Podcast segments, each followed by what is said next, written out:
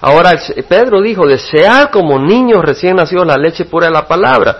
Ese desead es difícil para una persona muerta. ¿Cuándo han visto ustedes a un muerto que tenga deseo de tomar leche? O quiera comerse unos taquitos. Dicen que para el Día de los Muertos, eh, en ciertos lugares ponen en las tumbas mucha comida, pero yo creo que los muertos no se la comen. Una persona muerta no tiene hambre. Para desear la leche pura de la palabra de Dios hay que nacer de nuevo. Un bebé no le dices tienes que tomar leche. Ahí está que quiere tomar leche y llora y llora porque quiere tomar leche. Es algo natural.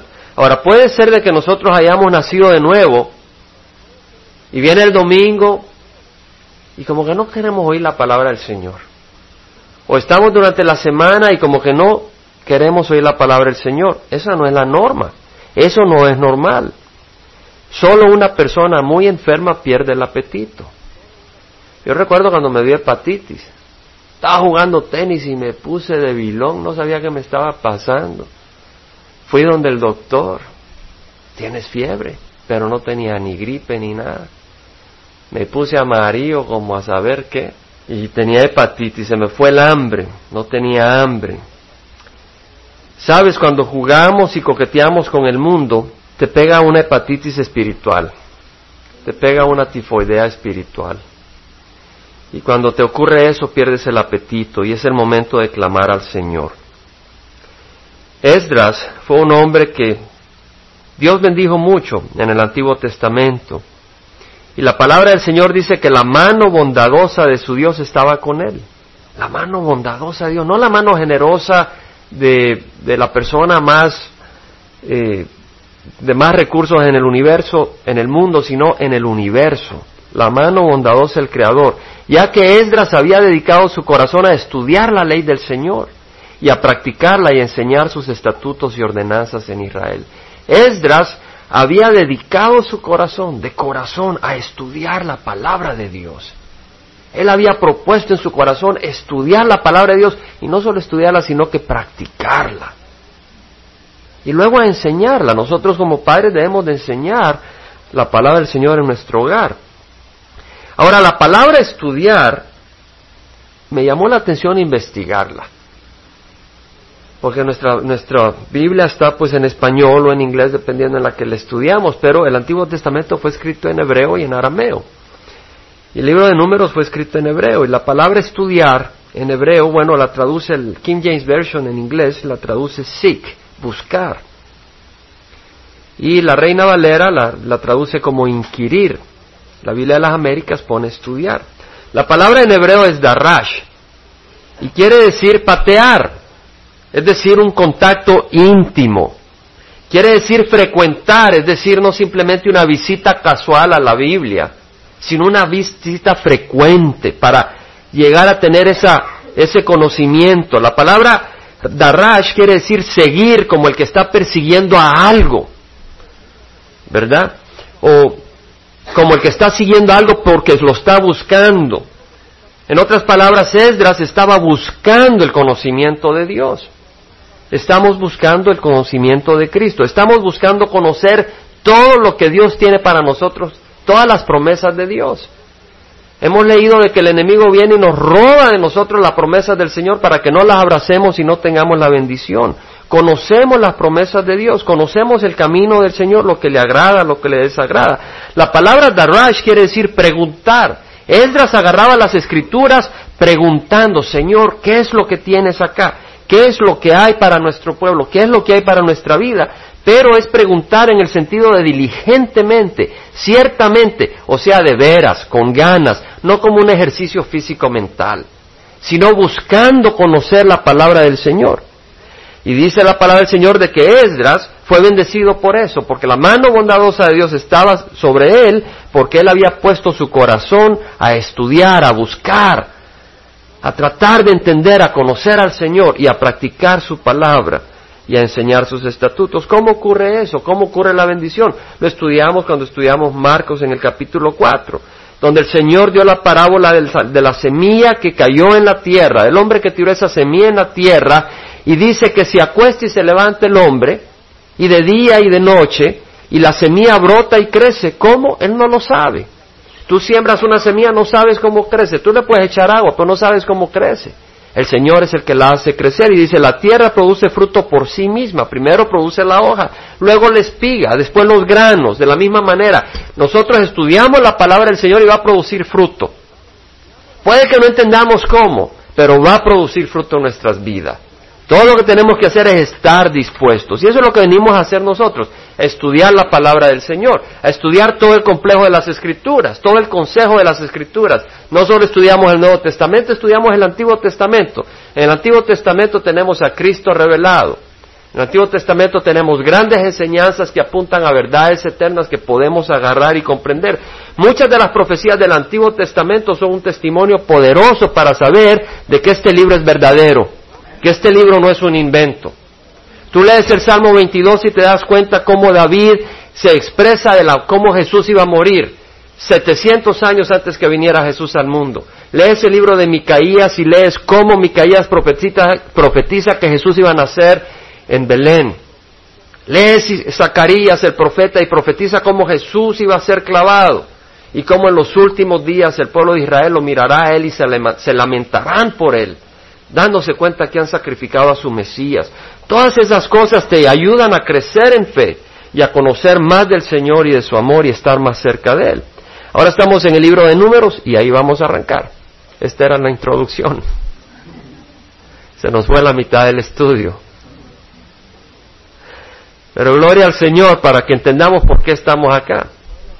libro de números dice que Jehová habla a Moisés. Es Dios quien habla. Es Dios el que quiere revelarse a nosotros, es Dios quien se quiere dar a conocer a nosotros. Dice que el Señor habla a Moisés diciendo, habla a los hijos de Israel y diles, el hombre o la mujer que haga un voto especial, el voto de Nazareo para dedicarse al Señor, se abstendrá de vino y licor. Gracias, hermano. No beberá vinagre, ya sea de vino o de licor Tampoco beberá ningún jugo de uva, ni comerá uvas frescas ni secas. Todos los días de su nazareato no comerá nada de lo que se hace de la vid desde la semilla hasta el ollejo. Durante todos los días del voto de su nazareato no pasará navaja sobre su cabeza hasta que se cumplan los días por los cuales se apartó a sí mismo para Jehová. Será santo, dejará crecer las dejas, es decir, los colochos del cabello de sus cabezas. Durante todos los días de su nazareato para Jehová no se acercará a persona muerta, ni por su padre, ni por su madre, ni por su hermano, ni por su hermana, ni se contaminará de ellos cuando mueran, pues su nazareato para Dios está sobre su cabeza. Todos los días de su nazareato, Él es santo a Jehová. Aquí tenemos la ley del nazareato. Capítulo 6. Vemos de que esta ley es para el hombre o la mujer, es decir, el hombre o la mujer que dice yo me quiero apartar a Dios. Yo me quiero entregar a Dios. No solo los hombres son para servir a Dios, las mujeres son para servir a Dios. El hombre o la mujer. Ahora hay distintos roles. Por ejemplo, la cultura americana vino con la idea de que el hombre es igual que la mujer. Bueno, tienen el mismo valor, pero no son iguales en, función. La mujer es femenina, la mujer tiene ciertas funciones, el hombre es masculino, tiene ciertas funciones. Se complementan, tienen el mismo valor, pero no son idénticos, se complementan. Y esa es la confusión en la cultura. Y acá vemos que tanto el hombre como la mujer pueden dedicar su vida al Señor. El hombre o la mujer que haga un voto especial, ¿qué quiere decir voto? En el hebreo, la palabra quiere decir una promesa, algo que se ofrece a Dios. Y el, voto del nazareo, la palabra nazareo, eh, viene del hebreo que quiere decir nazer y quiere decir separado, consagrado, entregado. O sea, el que quiera hacer el voto de entregarse a Dios, consagrarse a Dios, ¿para qué? Para dedicarse a Jehová. Nos entregamos al Señor no para aislarnos, sino para dedicarnos al Señor, para entregarnos al Señor. Pero nos estamos separando de qué? Nos estamos separando de la inmundicia. No de las cosas que Dios ha hecho, no del amor de Dios, no de las cosas que Dios nos da, pero del pecado para dedicarnos a Jehová. Dice que se abstendrá de vino y licor. Esta es una ley ceremonial.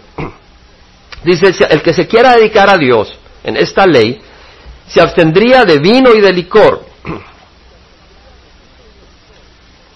Hemos hablado cómo el vino impide nuestras facultades mentales. Es muy difícil tomar decisiones y pensar sabiamente cuando estamos bajo la influencia del vino. Entonces dice el Señor, mira, si tú me vas a servir, no lo hagas bajo la influencia del alcohol, hazlo bajo la influencia del Espíritu Santo. Se abstendrá de vino y de licor, no beberá vinagre, ya sea de vino o de licor. En las tiendas hay a veces vinagre de vino de uva o de manzana, de lo que sea.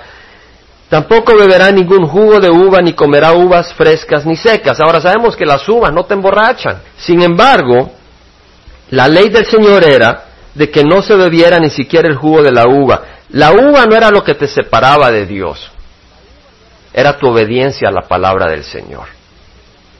Tú al obedecer y decir, si el Señor me dice que no, viva, no beba jugo de uva, ni coma uvas frescas ni secas, pues yo le obedezco. Y es esa obediencia la que bendice al Señor. Esa es la obediencia que le agrada al Señor. No son las uvas, no son la, la práctica de no tomar eh, el jugo de uva, porque tú puedes decir, yo no tomo jugo de uva, pero por adentro, y tenemos la historia de Sansón, una, una, una gran catástrofe. Todos los días de su nazareato no comerá nada de lo que se hace de la vid de las semillas te lo viejo. Durante todos los días del voto de su nazareato no pasará navaja sobre su cabeza. En otras palabras, dejaba que su pelo creciera. Y ese era un símbolo que esa persona estaba consagrada al Señor hasta que se cumplan los días por los cuales se apartó a sí mismo para Jehová. Será santo, dejará crecer los colochos del cabello de su cabeza. O sea que había una señal externa de que esa persona estaba entregada a Dios. Era su pelo largo. Y yo te propongo de que el cristiano tiene que tener una señal externa que está consagrada a Dios. No necesariamente es el pelo, pero nuestra vida, nuestras acciones, nuestra palabra. En otras palabras, así como la persona de la ley del Nazareato tenía esa eh, apariencia externa del pelo, nosotros debemos de tener una manera de ser que muestra realmente de que estamos dedicados al Señor. El Señor dice que, que dejemos nosotros brillar nuestra luz delante de los hombres, de manera que vean nuestras buenas acciones y le den gloria al Padre que está en los cielos. Son obras que no buscan atención hacia nosotros, sino hacia el Señor. Son obras hechas con el poder de Dios. Ahora veamos de que la señal estaba en la cabeza. La señal no estaba en los brazos, no estaba en las piernas, estaba en la cabeza. En la cabeza tú lo veías y decías, esa persona está dedicada al Señor. ¿Quién es la cabeza de la iglesia? Cristo. Tiene la señal tú de que estás entregado al Señor. La señal de que estás tú entregado al Señor es que Cristo habita en tu corazón. La señal de que tú estás entregado al Señor es que tú amas y estás aprendiendo a amar como Cristo nos ama a nosotros. En esto conocemos el amor, que Él dio su vida por nosotros y nosotros debemos dar la vida por nuestros hermanos. Si Cristo es la cabeza de nuestras vidas. La cabeza pues era una señal de entrega a Dios y Cristo es la señal de que estamos entregados al Señor. Si Cristo, no un grupo, no una organización, no una serie de reglas, si Cristo habita en nuestro corazón. Luego dice, durante todos los días de su nazareato para Jehová no se acercará persona muerta. La persona muerta era un símbolo de inmundicia. Un animal muerto era un símbolo de inmundicia. Una persona muerta era un símbolo eh, de contaminación y si tú tocabas a una persona muerta estabas contaminado. Pero esta contaminación no era moral, era ceremonial. ¿Entendemos la diferencia?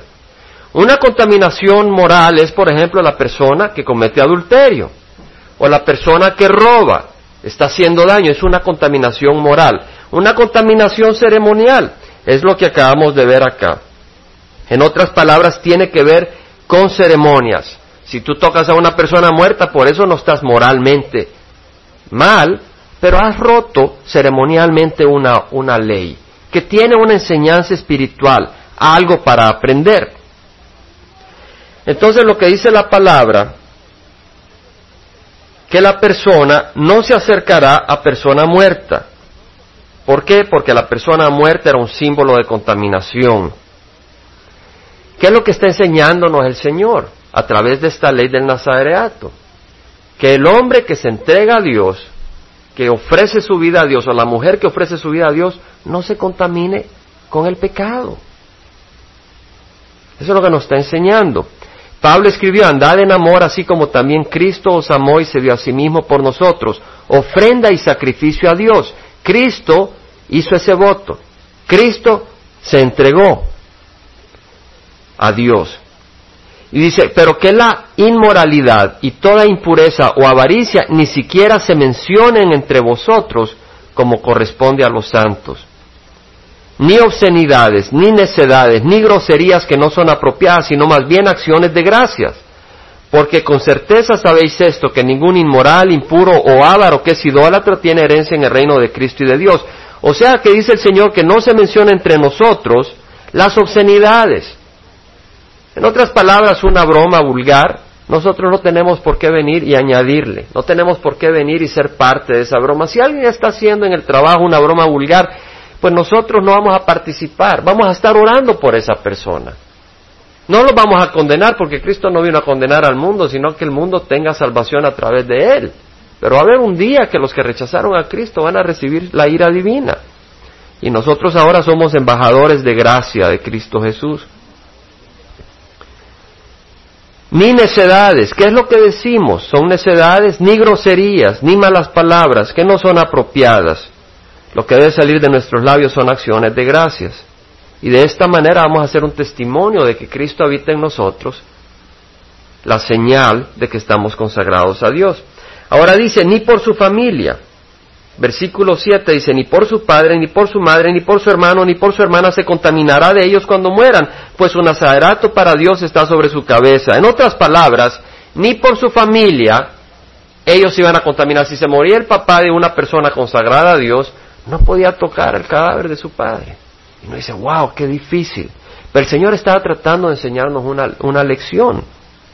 Y esa lección la podemos leer en Lucas, se la doy como referencia, aunque no vamos a ir ahí por tiempo. Lucas 14, 26. El Señor dijo, si alguno viene a mí y no aborrece, la palabra aborrecer quiere decir en, el, en la cultura de ese tiempo, si tú tienes dos cosas y escoges una, al escoger una estás aborreciendo la otra. No quiere decir que la odies. Es como que si vas a, a un lugar a comer un helado, un ice cream y te dice, ¿quieres de pistacho o de chocolate? Y te dice, oye, yo quiero de chocolate. Estás entonces aborreciendo el de pistacho. No es que no aborrezcas, pero eso es lo que significaba en la cultura. Escoger una cosa sobre la otra. Y el Señor dijo, si alguno viene a mí no aborrece a su padre y madre, a su mujer e hijos, a sus hermanos y hermanas, y aún hasta su propia vida, no puede ser mi discípulo. En otras palabras, si tú estás ahí y tu madre te dice, sabes, ah, Mira, a nosotros nos gusta muy sabroso ir a la playa el domingo. ¿Por qué no vienes con nosotros en vez de ir a la iglesia? Y tú dices, bueno, yo no quiero ofender a mi madre. Ahí has puesto a tu madre en lugar de poner al Señor. ¿Por qué debes de buscar al Señor?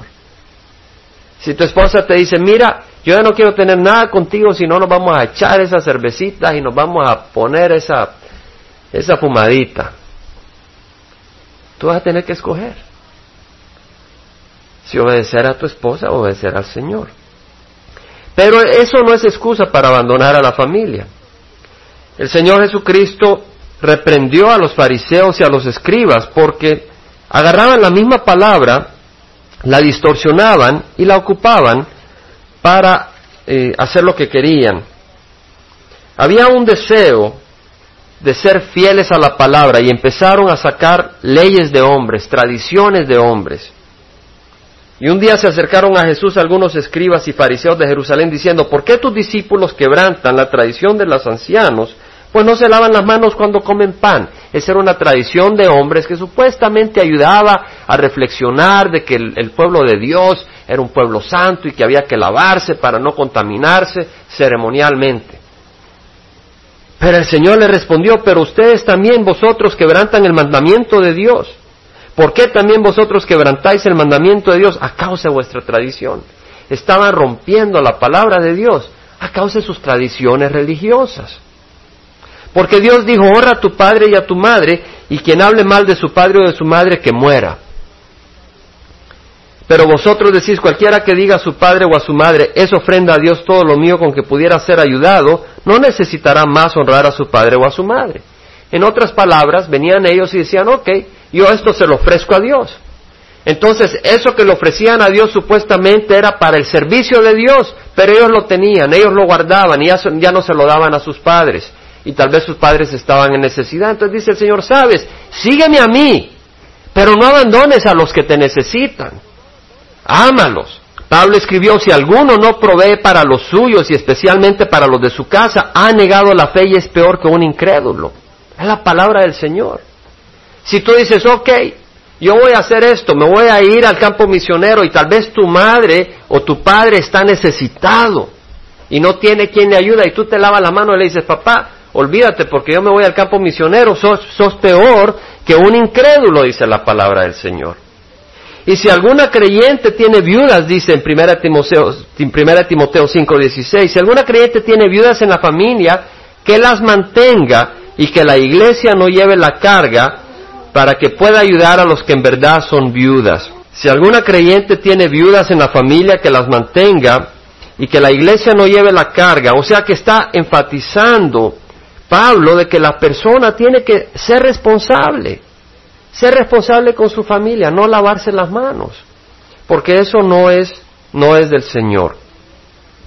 Seguir a Cristo no es abandonar a la familia, seguir a Cristo es seguir sus pasos, su paso de amor, de entrega. Pero tampoco quiere decir amar a la familia de que tú vas a hacer las cosas del mundo para honrar a tu familia. Tienes que hacer las cosas de Dios. Tienes que escoger o Dios o el mundo. No puedes servir a dos señores. En número 6.8 leemos que todos los días del Nazarerato Él es santo a Jehová. Pero si alguno muere repentinamente junto a él y el nazareo contamina su cabeza consagrada, entonces se rasurará la cabeza el día de su purificación, el día séptimo. En otras palabras, la persona, la persona que tal vez accidentalmente era tocada por alguien que moría cerca de él, esa persona quedaba impuro. Y en el séptimo día se rasuraba la cabeza, y el octavo día traía al sacerdote dos tórtalos o dos pichones a la entrada de la tienda de reunión. El sacerdote ofrecerá uno como ofrenda por el pecado, una tórtola o un pichón, y el otro como holocausto. Holocausto quiere decir una ofrenda totalmente entregada al fuego. Y hará expiación por él por su pecado a causa de la persona muerta y consagrará su cabeza ese mismo día. Qué interesante cuando una persona quedaba contaminada porque alguien muerto lo tocaba, su cabeza era la que quedaba contaminada. ¿Y sabes qué pasa? Cuando tú estás caminando en el pecado, tu manera de pensar se contamina. Tu manera de ver las cosas se distorsiona. Si tú te, pones a ver inmundicia, revistas que no son del Señor, revistas que son eh, vulgares, revistas que son pornográficas, o tú te alimentas de canciones que lo que llevan son odio y amargura, tu cabeza se va a contaminar, tu manera de ver las cosas. Por eso dice acá que si muere repentinamente junto a Él, contamina su cabeza consagrada. Nuestra mente debe estar limpia. Hay suficiente maldad en nosotros mismos, debemos de alimentarnos de cosas buenas. Por eso tenemos la oportunidad como congregación, agarrar vídeos que son buenos, que ponen en nuestra mente buenos pensamientos, leer la palabra del Señor que es lo mejor que modifica y, va moldeando nuestra manera de pensar. Reunirnos como hermanos en la congregación, donde podemos animarnos unos a otros y donde hay diversión. El domingo nos gozamos, el miércoles nos gozamos, el viernes nos gozamos, diversión, pero después de esa diversión no nos sentimos mal, nos sentimos fortalecidos para brillar como siervos del Señor. A eso nos ha llamado el Señor, a hacer luz en este mundo.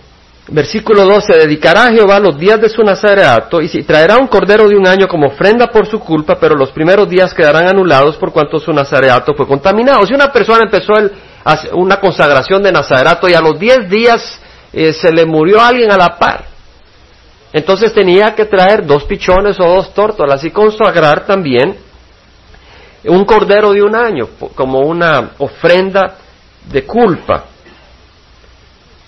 Una vez hecho eso, quedaba limpio, pero sus diez días no servían, tenía que empezar de nuevo. Borrón y cuenta nueva. Versículo 13, ahora ya da la ley del Nazarato, aunque no haya, no haya sido contaminado, al final de su tiempo prometido tenía que hacer sacrificios. Ya que hay enseñanza también. Todo lo estamos viendo con la luz del Nuevo Testamento. Podemos leerlo, pero queremos saber, queremos poner todo junto como un rompecabezas, porque sabemos que el Antiguo Testamento apunta hacia cosas y, verdades eternas.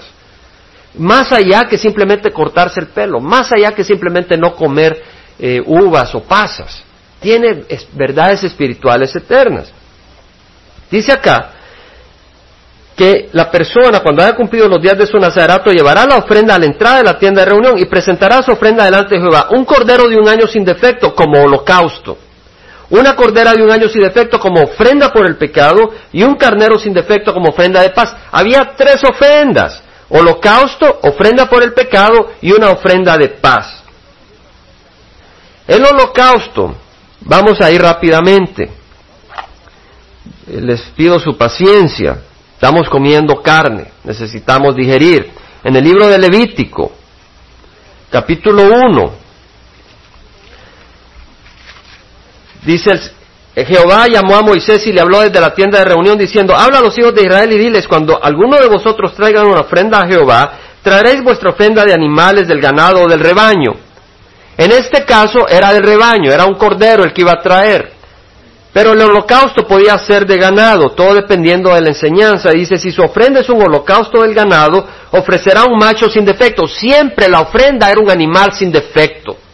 A Dios no le puedes ofrecer algo para votar. Le ofrecías a Dios lo mejor. A Dios se le da lo mejor, no lo que te sobra. dice, ofrecerá un macho sin defecto, lo ofrecerá a la entrada de la tienda de reunión para que sea aceptado delante de Jehová pondrá su mano sobre la cabeza del holocausto y le será aceptado para hacer expiación por él. El que ponía su mano era el que traía el animal para ofrecerlo. Ponía su mano, en otras palabras, mis pecados están sobre la cabeza de este animal que voy a matar. Y a través del derramamiento, del derramamiento de la sangre de ese animal, venía el perdón de pecados, porque la palabra dice que sin derramamiento de sangre no hay perdón de pecados. Pero no era el derramamiento del animal, sino la fe puesta en la palabra del Señor. El derramamiento de ese animal apuntaba al derramamiento de la sangre de Cristo en la cruz. Y ese derramamiento de sangre sí nos limpia de todo pecado. Ahora dice, inmolarás al novillo delante de Jehová. En este caso, para la ley del Nazarato era el cordero. Y molarás al novio delante de Jehová y los sacerdotes, hijos de Aarón, ofrecerán la sangre y la rociarán por todos los lados sobre el altar que está a la entrada de la, tienda de la reunión. Después desollará el holocausto y lo dividirá en piezas y los hijos del sacerdote Aarón pondrán fuego en el altar y colocarán leña sobre el fuego. Quienes ponían el fuego eran los sacerdotes. El que traía la ofrenda, traía la ofrenda, degollaba al animal, era su culpa la que caía sobre el animal, él era el que lo degollaba pero quien ponía el fuego eran los sacerdotes. Y esta ofrenda del holocausto representa que nosotros venimos al altar de Dios y le decimos, Señor, estoy a tu disponibilidad. Y quien pone el fuego es el Espíritu Santo. El Señor Jesucristo dijo que íbamos a ser bautizados por el Espíritu Santo. Y ese fuego consume nuestra vida entregada en el altar del Señor. Tú lo que tienes que hacer es estar disponible, pero todo se consumía. Dice el versículo 8 que los sacerdotes hijos de Aarón arreglarán las piezas, la cabeza y el cebo sobre la leña que está en el fuego sobre el altar, pero las entrañas y las patas las lavará él con agua. Las entrañas, el centro de la emoción, y las patas, el centro del camino de ese animal, eran lavadas con agua. Y así nuestro caminar debe ser lavado con la palabra del Señor. Y nuestras emociones, nuestro pensar debe ser lavado con la palabra del Señor. Y dice, y el sacerdote lo quemará todo sobre el altar como holocausto. Es ofrenda encendida de aroma agradable para Jehová. El Señor demanda toda nuestra vida, no unos pedacitos, pero es para bendecirnos. No es para hacernos la vida miserable. ¿Quién se sintió miserable el domingo? Pero estábamos gozándonos en el Señor es que nuestra vida va a estar al servicio de alguien. Va a ser o al servicio de este mundo o va a ser al servicio de quien es vida y quien es paz. Y cuando nos consagramos al Señor, hacer la voluntad del Señor, Él nos llena de bendición. crucificado. Ya no soy yo el que vive, más Cristo vive en mí. Tenemos que crucificar para que entonces Cristo vive en nosotros y gocemos la paz del Señor. Entonces había la ofrenda del holocausto, como hemos leído. También existía la ofrenda de una cordera de un año sin defecto como ofrenda por el pecado. ¿Cómo es posible? Este hombre o esta mujer habían hecho la ley del nazarerato, se habían dedicado al Señor, se habían dejado el pelo largo sin cortar, no habían tomado vino, no habían tomado vinagre, no habían comido uvas, no habían comido ni semillas de uvas, pero al final tenían que ofrecer una ofrenda por el pecado. ¿Sabes por qué? Porque nuestros esfuerzos no nos limpian. Solo el sacrificio de Cristo Jesús en la cruz nos limpia. Y por eso necesitamos siempre el sacrificio por nuestro pecado. Dice la palabra del Señor en Éxodo 31:13, yo soy Jehová que os santifico. El que nos santifica, el que nos santifica, nos aparta, nos limpia es Cristo con su sangre. Por esa voluntad hemos sido santificados mediante la ofrenda del cuerpo de Jesucristo una vez para siempre. Cristo se ofreció una vez para siempre. No tenemos que ofrecer sacrificio nosotros, ya lo ofreció Cristo Jesús. El sacrificio que nosotros ofrecemos en nuestra vida a Cristo, porque Él murió por todos para que todos ya no, ya no vivamos para nosotros, sino que vivamos para aquel que murió y se entregó por nosotros. Hermanos, tenemos confianza para entrar al lugar santísimo por la sangre de Jesús, dijo el autor de Hebreos. Un camino nuevo y vivo que Él inauguró para nosotros por medio del velo, es decir, su carne. Y puesto que tenemos un gran sacerdote sobre la casa de Dios, acerquémonos con corazón sincero. Con corazón sincero. Nuestra ofrenda al Señor debe ser un corazón sincero, sin hipocresía. En Levítico 4, Vamos a ir rápido. Versículo 27 leemos de que dice el Señor, si alguno del pueblo, el que peca inadvertidamente haciendo cualquiera de las cosas que Jehová ha mandado que no se hagan, y si se hace así culpable, y se le hace saber el pecado que ha cometido, traerá como su ofrenda una cabra sin defecto por el pecado que ha cometido. Pondrá su mano sobre la cabeza de la ofrenda por el pecado y la inmolará en el lugar del holocausto entonces el sacerdote tomará con su dedo de la sangre y lo pondrá sobre los cuernos del altar y derramará todo el resto de la sangre al pie del altar. Luego quitará todo el cebo, de la manera que se quitó el cebo del sacrificio de las ofrendas de paz, y el sacerdote lo quemará sobre el altar como aroma agradable para Jehová. Así será el sacerdote expiación por él y será perdonado. En otras palabras, el cebo de ese animal era quemado en el altar y ese aroma representaba espiritualmente que el Señor decía, esto me agrada, este sacrificio me agrada. ¿Por qué? Porque somos pecadores, apuntaban al sacrificio de Cristo Jesús, que es el único cordero perfecto, el cordero sin mancha que quita los pecados del mundo. Al ser ofrecido en la cruz es ser un aroma agradable al Señor. En otras palabras, este sacrificio sí es aceptable. Tú no le das carne podrida a alguien que viene a tu casa y nosotros estamos podridos sin Cristo. No podemos ofrecer nuestras vidas al Señor si primero Cristo no la ofreció por nosotros. Al ofrecerla a Cristo en la cruz por nosotros, nos ha lavado con su sangre y ahora esta, esta, esta vida lavada por la sangre se la podemos dar al Señor para que Él haga la obra a través de nosotros. También había un sacrificio de paz, un carnero sin defecto como ofrenda de paz. Qué interesante, había un sacrificio para que hubiera paz. Nosotros no podemos tener paz con Dios sin el sacrificio de Cristo en la cruz. Tú te puedes consagrar todo lo que quieras. Tú puedes hacer todos tus esfuerzos para vivir para Dios, pero si tú no has aceptado el sacrificio de Cristo en la cruz, sin sacrificio no hay paz con Dios.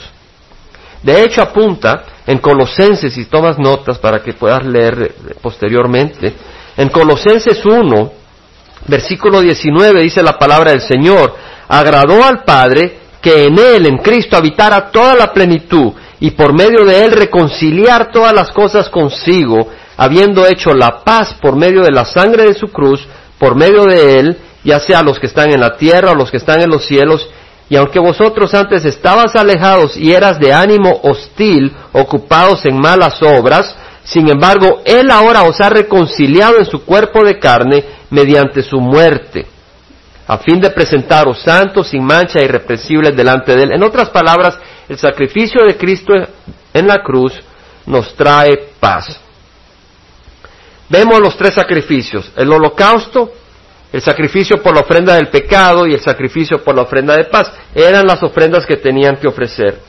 Y luego dice, y una cesta, versículo 15, una cesta de torta sin levadura. La levadura representa el pecado, de flor de harina mezcladas con aceite. El aceite representa el Espíritu Santo. Quiere decir que nuestra ofrenda debe ser sin hipocresía, ¿cierto? Y debe ser en espíritu y verdad. Eso es lo que representa el aceite. Debemos de ofrecer nuestras vidas no a través de sacrificios humanos que buscan lograr a Dios por nuestro sufrimiento, lograr la bendición de Dios. No, Dios nos ama. Le damos nuestra vida porque le amamos y Él nos permite sufrir para purificarnos a través de purificar nuestra fe, probar nuestra fe y para que seamos luz en un mundo, que se den cuenta que no estamos en esto por un negocio.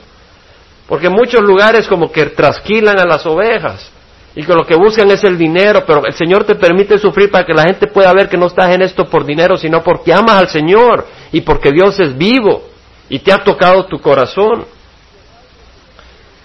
Y hojaldres sin levadura untados con aceite junto con su ofrenda de cereal y sus libaciones. Entonces el sacerdote ofrecerá todo esto delante de Jehová y presentará su ofrenda por el pecado y el holocausto. Hará con el carnero un sacrificio de las ofrendas de paz a Jehová junto con la cesta de los panes sin levadura. Asimismo el sacerdote presentará su ofrenda de cereal y su libación. La libación era una ofrenda de, vino. Entonces el nazareo se rasurará el cabello de su cabeza consagrada a la entrada de la tienda de reunión y tomará el cabello de su cabeza consagrada y lo pondrá en el fuego que arde debajo del sacrificio de las ofrendas de paz. Y el sacerdote tomará la espaldilla hervida y un pan sin levadura de la cesta y un hojaldre sin levadura y los pondrá en las manos del nazareo durante, cuando éste se haya rasurado su cabello de nazareo. Después el sacerdote los mecerá como ofrenda mecida delante de Jehová. Es cosa sagrada para el sacerdote junto con el pecho mecido y la pierna levantada. Después el nazareo podrá beber vino. En otras palabras, la ofrenda de paz participaba el sacerdote y también el, ofrendante participaba comiendo de la carne. Esta es la ley del nazareo que hace voto de su ofrenda a Jehová, según su nazareato, además de los recursos, además de lo que sus recursos le permita, podía hacer otras ofrendas, según el voto que tome, así hará conforme a la ley de su nazareato. Entonces habló Jehová a Moisés diciendo, habla a Aarón y a sus hijos y así bendeciréis a los hijos de Israel. En otras palabras, yo no creo que es accidental que esto venga después de la consagración. Y mira lo que dice. Habla a Aarón de donde venía el sacerdocio y a sus hijos sacerdotes y diles, así bendeciréis, bendeciréis. La palabra bendecir es desear, desear bendición, proclamar bendición, proclamar alegría, proclamar gozo sobre la persona que lo recibe, y les dirás, Jehová te bendiga y te guarde. Dios está diciendo, sabes, a mi pueblo deseales lo mejor. A veces nosotros creemos, cuando no conocíamos al Señor, que venir al Señor es estar escondido en una esquina, de rodillas y miserables y sin gozo y vestidos de gris todo el tiempo. Pero no es así. Dice el Señor, así le dirás, así bendeciréis a los hijos de Israel. Jehová te bendiga y te guarde. En otras palabras, Jehová te llene de gozo y te proteja del mal. El Jehová haga resplandecer su rostro sobre ti y tenga de ti misericordia. En otras palabras, tenga misericordia, se compadezca de tus necesidades y te ayude. Jehová alce sobre ti su rostro. En otras palabras, que el rostro de Jehová te voltea hacia ti. Las personas importantes van pasando, ¿verdad? Y, y uno quiere verles. Y cuando te voltean a ver, te sientes honrado. ¿Cuánto más si Dios te voltea a ver? Si Dios resplandece su rostro sobre ti. Dice, Jehová alce sobre ti su rostro y te dé paz. Tres veces dice Jehová, Jehová, Jehová. En el Nuevo Testamento leemos que Pablo dice que la gracia de nuestro Señor Jesucristo, el amor del Padre y la comunión del Espíritu Santo estén con ustedes. Tres. El Padre, el Hijo y el Espíritu Santo. Aquí tenemos tres veces Jehová. Sabemos de que dice Juan, en el principio estaba el verbo, el verbo estaba con Dios y el verbo era Dios. Jehová te bendiga y te guarde. Eso es lo que desea Dios hacer con nosotros.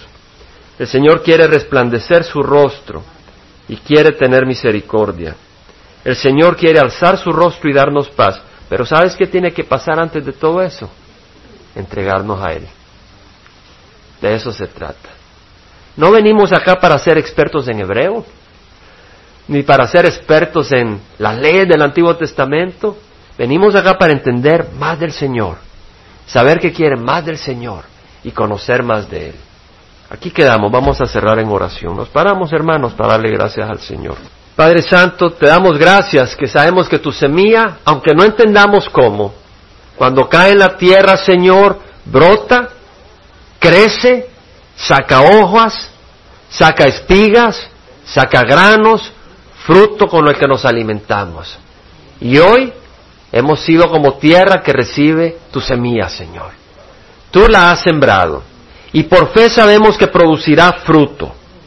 Te rogamos, Señor, que así como hemos leído que la ofrenda, el sacerdote le pone el fuego, te rogamos que tu Santo Espíritu, Señor, consuma nuestras vidas y nos dé pasión para vivir para ti, Señor. No para vivir religión muerta, sino para vivir para ti. Que, ese fuego queme lo que no sirve, Señor. Queme lo que te ofende, Señor. Queme la basura, Señor, para que seamos purificados como el oro se purifica en el fuego, Padre Santo. Hemos leído sobre la ofrenda del holocausto, Señor. La persona que había pecado tenía que cometer ese, esa inmolación, Padre. Pero sabemos ahora que la inmolación ya ocurrió hace dos mil años en la cruz, Padre. A nosotros nos toca aceptar ese sacrificio. Como dice tu palabra, que no es por trabajo, sino es por fe. Por gracia sois salvos por medio de la fe, no por obras, Padre. Yo te ruego, Señor, ahí donde estamos cada uno, que toques nuestro corazón, que nos limpies, que nos hables, Padre, que nos des tu paz. Y como dice tu palabra, que Jehová nos bendiga y nos guarde. Que Jehová, que Jehová haga resplandecer su rostro sobre cada uno de nosotros. Que Jehová tenga misericordia de cada uno de nosotros, de acuerdo a nuestras necesidades en el hogar, en el trabajo, en nuestras vidas. Que Jehová muestre su cara y nos dé paz. Así lo pedimos, Señor. Y con el lenguaje del Nuevo Testamento también, que la gracia de nuestro Señor Jesucristo, el amor del Padre y la comunión del Espíritu Santo esté con cada uno de nosotros. En nombre de Cristo Jesús lo pedimos. Amén.